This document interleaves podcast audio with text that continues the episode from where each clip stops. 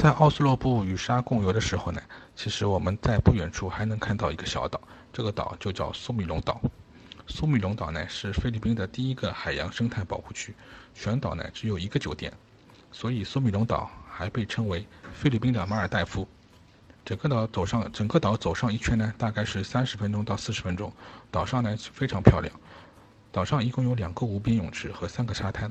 其中呢一个无边泳池就在餐厅的旁边，而且无边的效果非常好，泳池的水呢和海水也是连在一起的，现在已经成了当地的网红景点。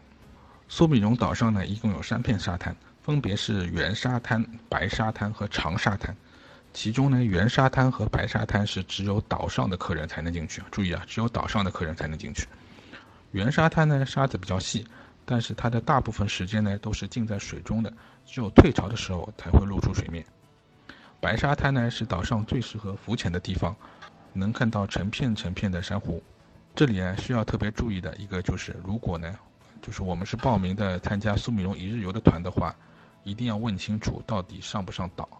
这个是很关键。因为当地呢有一些便宜的一日游，他虽然会说去苏米龙，但是他其实他只停靠了长沙滩，因为长沙滩是被公共开放的。但是其实去了长沙滩之后呢，是上不了岛的。所以大家如果订去苏米龙的一日游，一定要问清楚，到底上不上岛，以防被坑。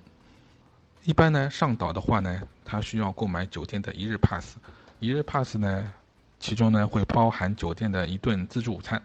说真的，自助午餐的味道呢，其实是不能和大城市相比的。但是呢，用餐的环境真的非常好，因为边上呢就是泳池和海景，风景呢非常非常漂亮。